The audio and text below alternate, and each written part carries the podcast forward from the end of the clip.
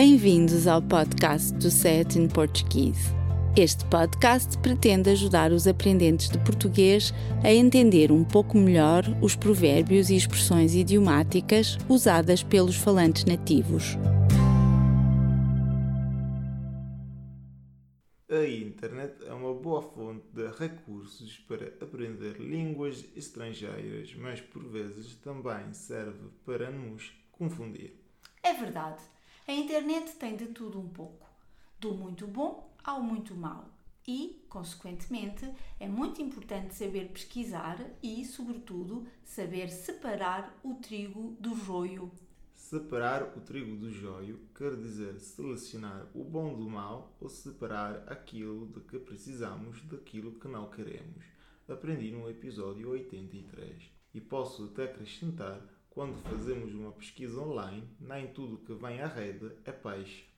É excelente exemplo de uso dessa expressão e boa advertência ou conselho no que toca ao uso da internet. Tal como acontece quando vamos a um dicionário procurar o significado de uma palavra, não podemos contentar-nos com a primeira definição dada. Quando fazemos uma pesquisa online, não devemos olhar só para os primeiros itens da lista é preciso ser mais cuidadoso e criterioso. É verdade que na internet nem sempre aparece o que queremos, mas num dicionário a primeira definição é sempre mais comum e, consequentemente, aquela que nós precisamos. Tens razão, mas pode não ser esse uso que tu estás à procura, pois é o contexto em que vais usar a palavra que determina o seu significado. Deixa-me dar-te um exemplo. Hoje o tempo está desfavorável para a prática de exercício físico. É uma frase lexical e gramaticalmente correta, mas um falante nativo diria muito mais frequentemente: Hoje o tempo está desagradável para a prática de exercício físico. Vá-se lá saber porquê. Mas estamos-nos a afastar do que nos traz aqui, as expressões e idiomatismos do português. Qual é exatamente a tua dúvida? Encontrei a expressão quem vai à guerra dá e leva. E quando fui procurar o seu significado na internet, encontrei a explicação dada pelo Ciberdúvidas, mas também outro portal que listava a expressão de uma maneira completamente diferente. Quem vai à guerra ou dá ou leva. E agora não sei qual é a correta. Penso que a primeira é a mais certa, até porque parece mais verosímil, não achas? Verossímil quer dizer o mesmo que provável ou plausível? Isso mesmo. Quer dizer que está próxima da realidade ou que mais se assemelha à verdade. Como é que a palavra se escreve? Como uma S ou como um 2? Essa palavra tem duas grafias possíveis, com um S em Portugal e dois no outro lado do Atlântico. Então, o que estás a dizer é que quem vai à guerra dá e leva. É mais próximo da verdade do que quem vai à guerra ou dá ou leva. Quando alguém entra num conflito, é muito raro que saia só vencedor ou vencido.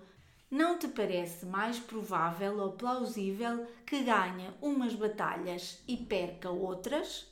Este provérbio descreve a inevitabilidade de algumas coisas, como por exemplo sair ao mesmo tempo vencedor e vencido de uma batalha ou de qualquer outra situação, e, portanto, parece-me mais correto dizer dá e leva em vez de ou dá ou leva. Concordo contigo.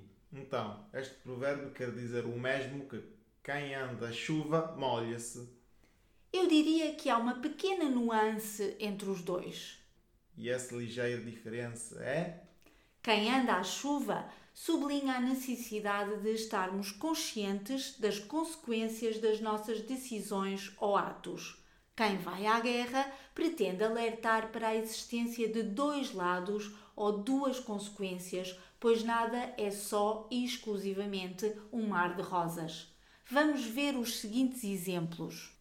Quando anunciou uma guerra comercial, o presidente Trump devia estar preparado para o impacto desta, pois quem vai à guerra dá e leva.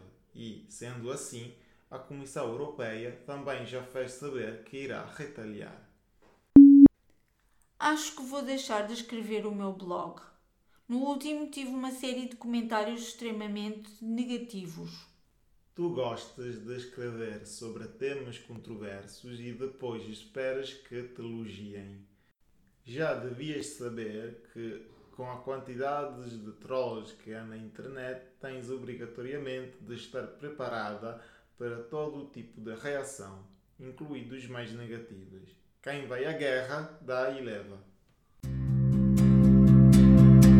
Obrigada por ouvir o nosso podcast. Poderá encontrar mais informação sobre este e outros episódios e descarregar a transcrição do áudio no portal sayatinportuguese.pt.